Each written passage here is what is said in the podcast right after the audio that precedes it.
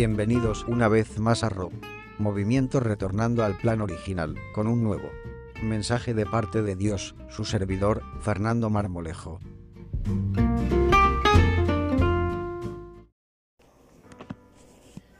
Hola amigos, nuevamente con ustedes, trayéndoles esta nueva serie que la he titulado Aprendiendo a comunicarme cada día mejor. Y es que vamos a hablar de la comunicación. ¿Usted se ha puesto a considerar el gran impacto que tienen sus palabras? Un comentario descuidado, una ofensa o una, mueca sarcástica. ¿Qué comunico a los demás? Sus palabras tienen el poder de traer al corazón de su prójimo la vida o la muerte. Lo que uno dice puede edificar o puede destruir a los demás. Cuando uno lee Proverbios 18:21, Dios nos enseña que la muerte y la vida están, están en el poder de la lengua y el que la ama comerá de sus frutos. Pero algo que tenemos que aprender y entender es, bueno, ¿qué es comunicación? ¿Por qué más, mientras más trato de comunicarme, no puedo? Y es algo que es, uno escucha con frecuencia decir a la gente, o uno mismo lo dice, pero ¿por qué mientras más trato de comunicarme me es tan difícil? Y la verdad, esto no tiene fundamento. Cuando hablamos, enviamos mensajes que revelan los verdaderos deseos de nuestro corazón la comunicación no es solo lo que se dice, incluye también el cómo se dice, cómo se escucha y cómo mira a los demás. El problema no es comunicar o no, sino qué es lo que queremos decir, qué es lo que queremos expresar.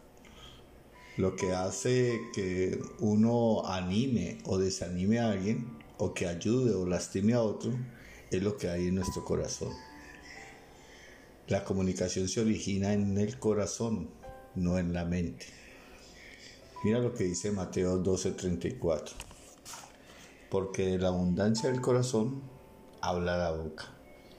Quiere decir que lo que hay dentro de mí es lo que yo expreso. Por eso, ¿qué es lo que realmente quiero comunicar? Odio, amor, ternura, verdad, mentira, etc. Entonces, ¿sí qué es la comunicación?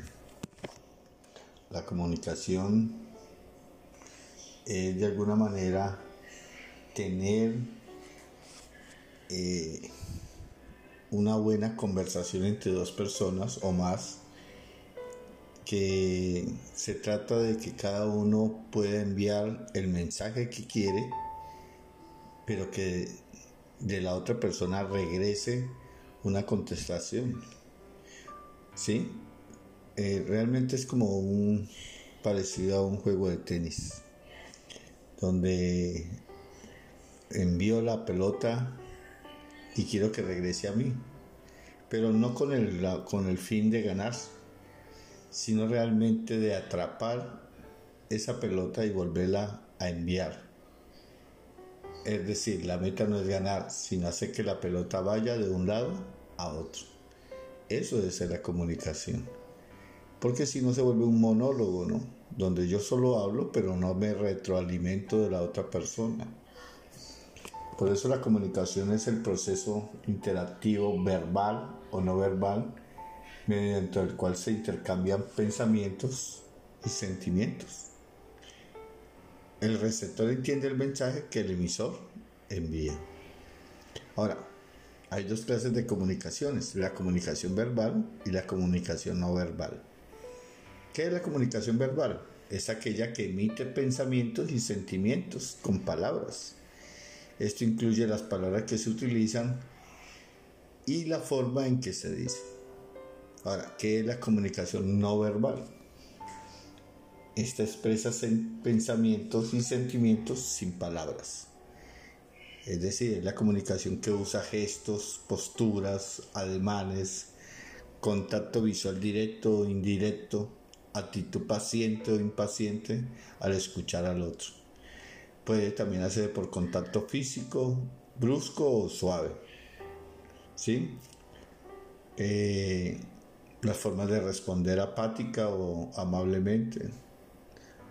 La forma de disciplinar, hasta la, el uso del dinero o de dar regalos, etcétera, etcétera. Es decir, la comunicación verbal, no verbal es muy amplia.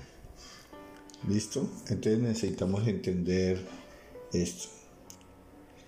Ahora, la pregunta es, ¿cómo puedo comunicarme de tal forma que agrade más a otros? Por ejemplo, ¿cómo me puedo comunicar de tal forma que agrade más a Dios? Y la forma de comunicación que más le agrada a Dios es la que refleja al Señor Jesucristo en todo lo que dice y hace. Es decir, permita que Jesucristo sea el Señor de su vida y que Él hable sus palabras y realice sus acciones a través de usted. Colosenses 3, 16, 17 habla de esto, mira. La palabra de Cristo more en abundancia en vosotros, enseñándonos y exhortándonos unos a otros en toda sabiduría, cantando con gracia en vuestros corazones al Señor con salmos, himnos y cánticos espirituales. Y todo lo que hacéis, sea de palabra o de hecho, hacedlo todo en el nombre del Señor Jesús, dando gracias a Dios Padre por medio de Él. Es decir, que siempre en nuestros corazones y en, y en esa comunicación verbal o no verbal, la palabra de Cristo more en nosotros en nuestros pensamientos, en nuestros corazones. Y así podremos nosotros aprender a comunicarnos mejor con Dios y por ende con los demás. Ahora, cuando uno escudriña la palabra de Dios, va a encontrar varias directrices para comunicarse eficazmente. En nuestro próximo episodio vamos a ver estas directrices, ¿sí? Estas 10 claves eh, de la comunicación. Los espero mañana en un nuevo episodio. Les bendigo, que tengan un día exitoso, lleno de bendición.